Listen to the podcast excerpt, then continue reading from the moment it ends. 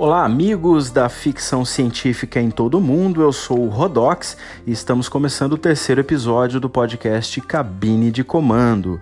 Na semana passada, nós tivemos como tema a incrível história de Bob Lazar, um cara que alega ter trabalhado na área 51 com engenharia reversa de discos voadores. Aliás, essa semana a gente teve aí um evento é, super importante que eh, planejaram invadir a área 51, tinham praticamente 2 milhões e meio de pessoas dizendo que iriam invadir a área 51 e no final apareceram em torno de 50 pessoas apenas. É, foi aí um fracasso total, não tinha ninguém tentando invadir a área 51. Mas o que você achou da história de Bob Lazar? Você acha que ele está dizendo a verdade? Você acha que ele é um mentiroso? Escreva para cá e nos dê a sua opinião. É, cabine de comando podcast arroba gmail.com e também pelo Twitter arroba cabine de comando. Na semana passada também um ouvinte me escreveu é, dizendo que no episódio sobre o filme Interestelar, que é o episódio número 1, um, se você ainda não ouviu, vai lá no seu agregador de podcast. E no esse, nesse episódio número 1 um, eu falei sobre a teoria da relatividade de Einstein como sendo uma coisa muito simples. E na verdade não é. Me desculpem, ouvinte, se eu deixei entender isso, mas a teoria da relatividade de Einstein é uma coisa complicadíssima, super complexa. É, não dá para você sentar tomando um café e lendo como se fosse uma leitura é, de quadrinhos ou algo assim. A leitura de, da, da teoria da relatividade é uma coisa bem difícil e não tem fácil de gestão não. Então eu recomendo que você assista uns videozinhos aí pelo YouTube. Tem um vídeo bem legal, se não me engano, do Nedologia que fala sobre a teoria da relatividade, sobre a dilatação temporal e sobre buracos negros. Eu recomendo que você assista esse vídeo, ele é bem explicativo e ele vai te ajudar no entendimento é, da primeira missão dos astronautas quando eles descem é, no primeiro planeta, aquele planeta que tem uma água que bate no joelho dos, dos astronautas, mas que causa aí um, um, o, a morte de um deles. Tá bom? Então, sem mais delongas, vamos ao episódio de hoje. Eu quero trazer para vocês três livros que tratam sobre é, o primeiro contato da espécie humana com uma civilização alienígena. É, é, são livros que tratam da perspectiva humana e como que a civilização humana se desenvolve com essa novidade que está chegando aí, é, alienígenas. Será que eles vão nos dominar? Será que eles são pacifistas? O que será que acontece nessas histórias? Então, sem mais delongas, vamos ao episódio de hoje. Solta a vinheta e eu volto já.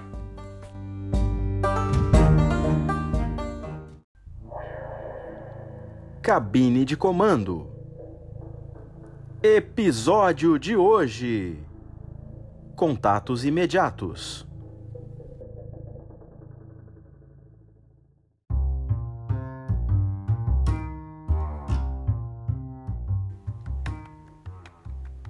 Bom, o primeiro livro que eu queria trazer para vocês é, foi escrito por ninguém menos do que Carl Sagan, que, como vocês sabem, foi um cientista, físico, biólogo, astrônomo, astrofísico, escritor e divulgador científico é, norte-americano.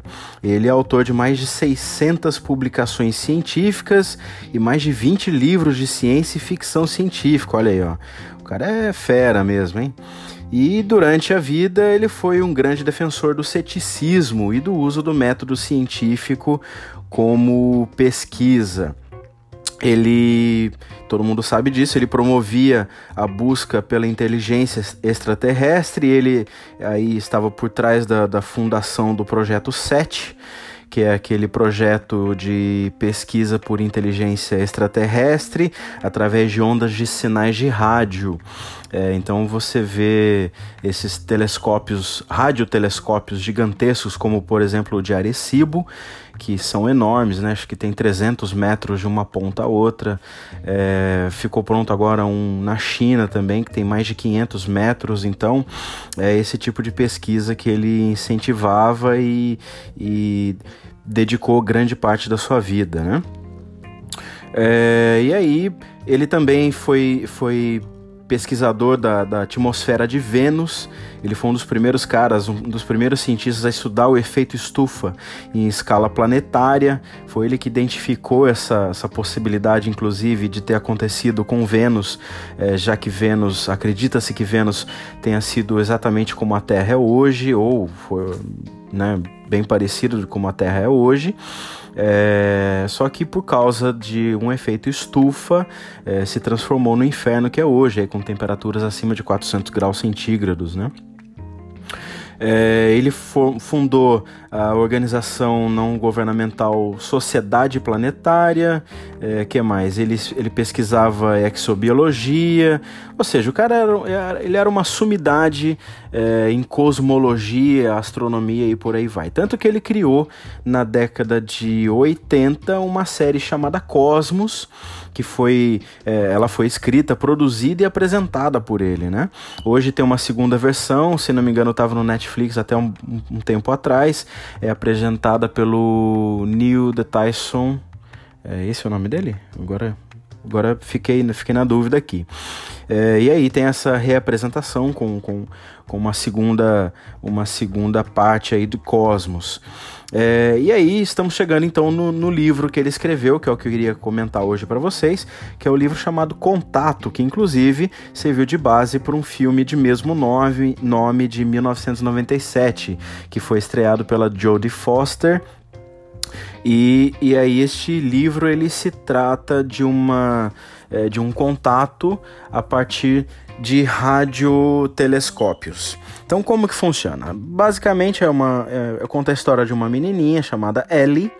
Ela era muito curiosa, ela, ela estudava muito, ela ficava até mais tarde na biblioteca e se dedicava aos estudos e tudo mais. E quando ela cresceu, ela, ela se dedicou a, a, transmissões elétricas, a ondas sonoras e por aí vai, né? Até que ela consegue então o, um trabalho como uh, radioastrônoma. É, na verdade, eles não falam, eles chamam o, o, o o radiotelescópio de. Cadê? Eu tô, tô procurando. É Argus. É, de Argus, mas ele foi filmado em Arecibo mesmo, né? É, e aí conta um pouquinho da história dela como cientista, diariamente, aquela pesquisa. É, você fica tentando ouvir sons do espaço, sinais e rádios e tudo mais, então, e mostra inclusive que a, a, a vida de um, de um radioastrônomo é um tédio, porque não acontece muita coisa, e o projeto ele sofre é, uma, uma, na verdade eles não sabem se vai continuar, se vai para frente, se vai ter verba para continuar com a pesquisa, então tem sempre essa, essa sombra por trás e tentando descobrir alguma coisa para ver se manter um projeto ativo. É tudo questão de dinheiro. Claro, na, nesse mundo de hoje é, é, tudo gira em torno do, do dinheiro. Até que um dia ela tá com, com o fone de ouvido, todos os, os radiotelescópios voltados para o céu e ela lá é, em cima da, da caminhonete, uma cena muito bonita tal, ela começa a escutar um barulho muito forte. E esse barulho, ela sai correndo, ela, ela vai tentar descobrir o que, que é, e vai para os gravadores, ela tenta fazer contato com os outros observatórios ao redor do mundo para juntar todos esses sinais e ver do que se trata. Então ela realmente ela percebe que é uma, uma mensagem única, é uma mensagem é, dedicada, ou seja, ela tem intenção e ela também percebe que essa mensagem ela é formada única e exclusivamente por números primos. É, tem um passa-se um tempo aí para ela, ela perceber que são, são esses números primos estão é, tentando formar uma, uma imagem e tudo mais. É, quem assistiu o filme sabe que ela, ela acaba é, transmitindo um plano, um projeto de, de uma máquina que teoricamente te transportaria é, para uma outra galáxia ou para uma outra dimensão, para qualquer coisa que seja. Eu não vou dizer nada além disso, mas a, a máquina ela acaba sendo projetada e, enfim, tem um desenrolar da história e tudo mais. O que é interessante do livro também é o debate que o autor traz, o Carl Sagan traz, é o debate político, o debate religioso, porque fica aquela história de que muita gente achando que é, o sinal é uma coisa do diabo, outras pessoas achando que é coisa dos deuses, e aí tem esse, esse diálogo, inclusive entre a cientista que descobriu e um religioso muito famoso, eles, eles batem um papo tal, e tem esse, esse diálogo entre ciência e religião, entre religião e ciência, é, tentando chegar num meio termo, na verdade cada um é, expõe o seu lado. E o interessante é, é você ver o ponto de vista. É, eu não sei se você é religioso, se você é mais cientista, mas você entender cada ponto de vista é, explicado é, pelo seu próprio lado. Tem também a questão de, de ter sido um pouco depois da Guerra Fria entre Estados Unidos e a ex-União Soviética. É, então é, fica aí essa dica, é um livrão, um livro fantástico. É, os capítulos são bem longos, na verdade, é, isso é um pouco cansativo, mas a história ela se desenvolve bem e, e tem a questão dos termos científicos. É, talvez você precise de um pouquinho só de conhecimento é, de astronomia ou talvez até de física ou de química, mas não impede que você você aprecie o livro como uma bela obra. E você vai até o final é, depois de chegar, são três, o livro é dividido em três partes. O, o, a terceira parte é, você acha que não está entendendo muita coisa, mas aí ao desenrolar dessa terceira parte, o autor ele consegue é, explicar tintim por tintim o que está acontecendo e aí você quer chegar logo no fim do livro. Então fica aí a primeira é, sugestão de leitura, o, o livro Contato de Carl Sagan.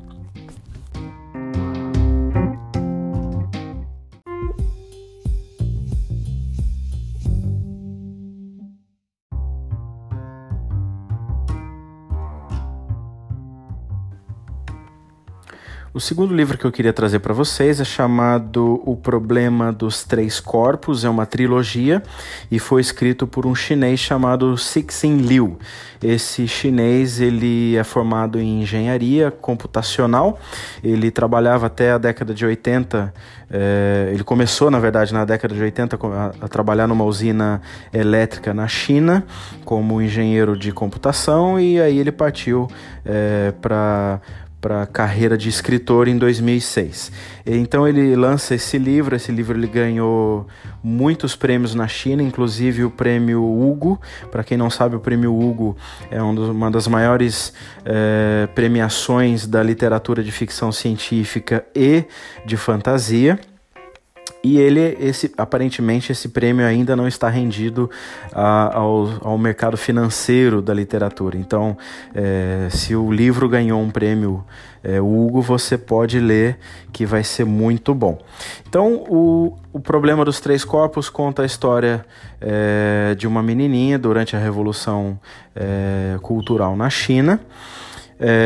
E ela vê o pai que é um professor universitário de física.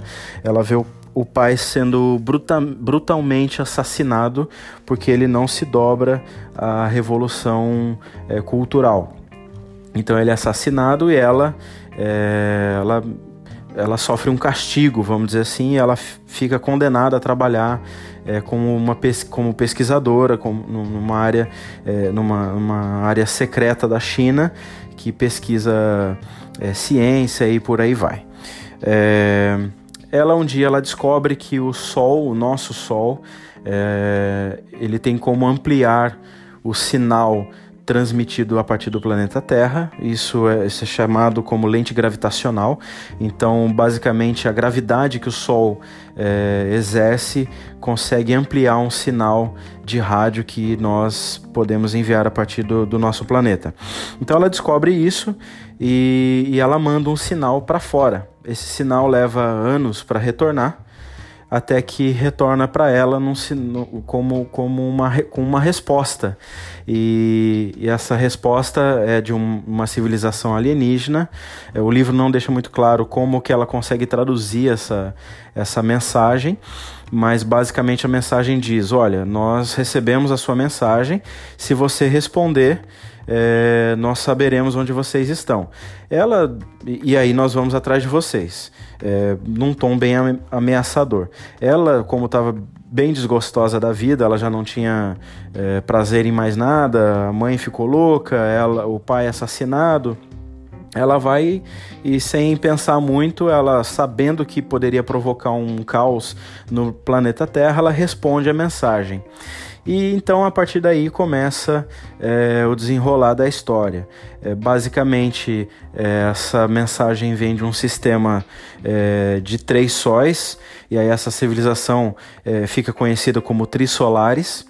É, e esses três sóis eles orbitam um único planeta que sofre pela, pela, pela devastação que os três sóis causam nesse planeta. Ou seja, é, uma hora o planeta está extremamente quente, outra hora, quando as estrelas estão longe, ele é extremamente frio e as órbitas dessas estrelas não são fixas, nem muito menos o planeta, e por aí vai.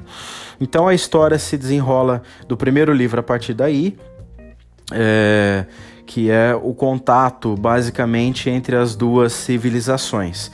A segunda parte do livro é, conta sobre, ainda continuando a história, mas já a civilização Trissolares vindo em direção ao planeta Terra.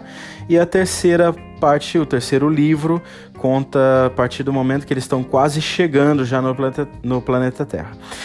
Do começo da história até o terceiro livro, até o final do terceiro livro, é, se passam 400 anos. E isso é o interessante da história, porque é, você acompanha durante todas as etapas e, e, basicamente de a cada salto de anos, né, que o livro obviamente não conta ano a ano nem dia a dia, mas você vê como que a civilização humana está mudando e está mudando em relação à ameaça de uma civilização extraterrestre que está vindo para uh, invadir e dominar uh, a nossa civilização.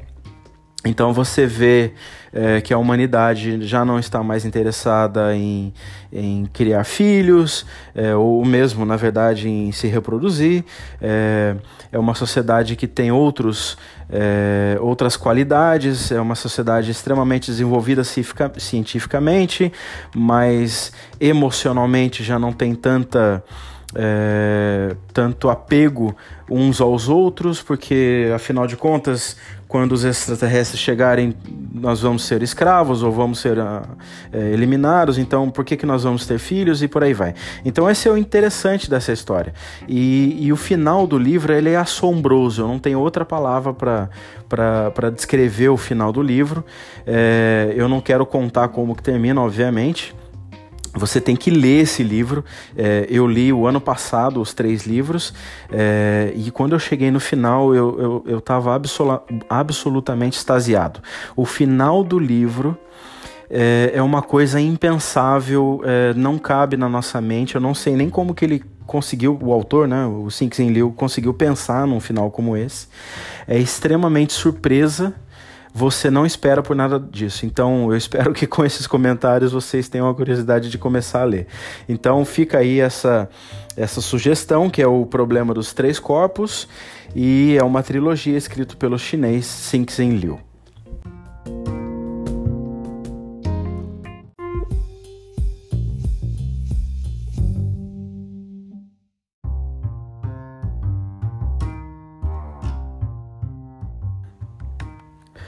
O terceiro livro que eu queria trazer para vocês foi escrito por Arthur C. Clarke, um escritor britânico que nasceu em 1917 e morreu em 2008, bem, bem recentemente até. Ele morreu no Sri Lanka, é, tendo mudado para lá na década de 50.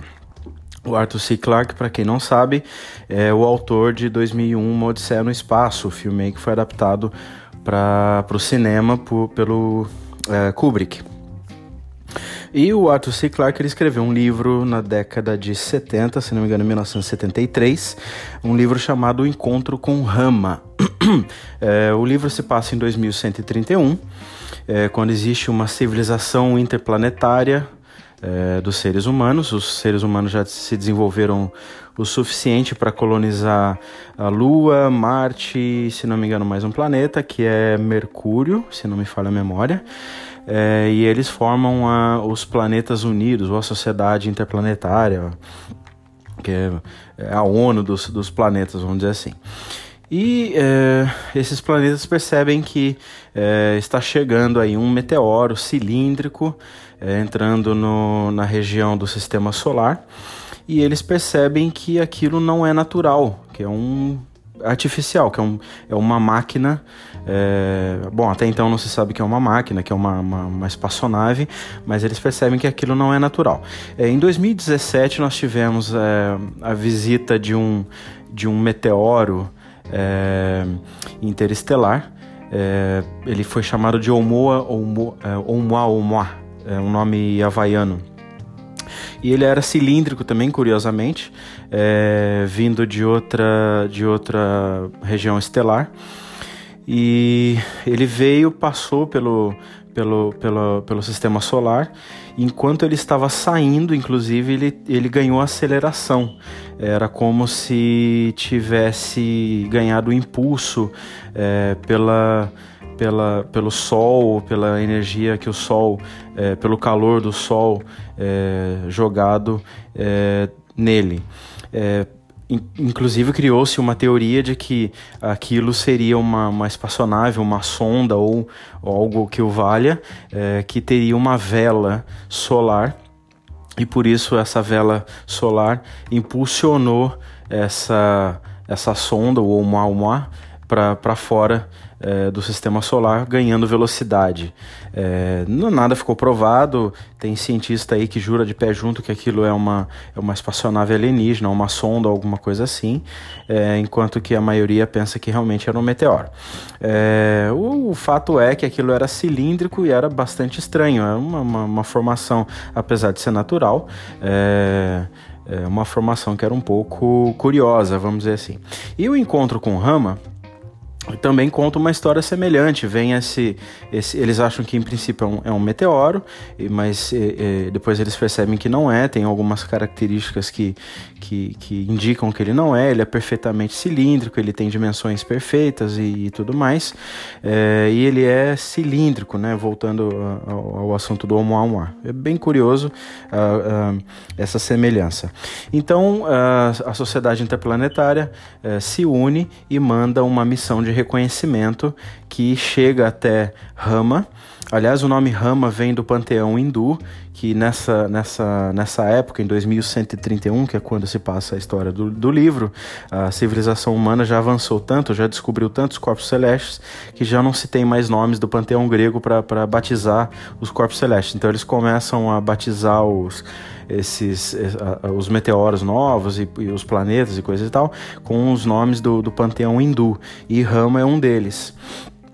Então é, a, a, missão chega até, até Rama é, e, e, mostra a tripulação entrando em Rama e, e, descobrindo o que tem lá dentro e tudo mais. Eu não vou contar o que tem dentro do, da, do cilindro que tem dentro do, de Rama é, para você poder ler a história, mas é interessante de, de, de, contar como que Arthur C. Clarke ele descreve a civilização que, que, que mandou Rama Uh, e a civilização humana naquela época, como que ela se desenvolveu, é, inclusive é, os comentários elogiosos aí de Arthur C. Clarke é, fazendo personagens femininos com uma certa profundidade no, no, no, livro, que não, é, não era uma coisa muito comum na década de 70, não se tinha essa consciência da, da, da, participação feminina nos livros. Em outros livros, outros autores talvez tivessem usado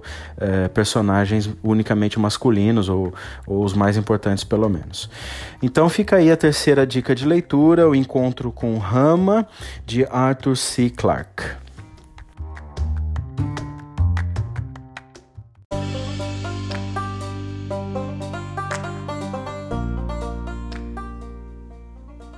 Bem, amigos da ficção científica em todo o mundo, estamos chegando ao final de mais um episódio do podcast Cabine de Comando.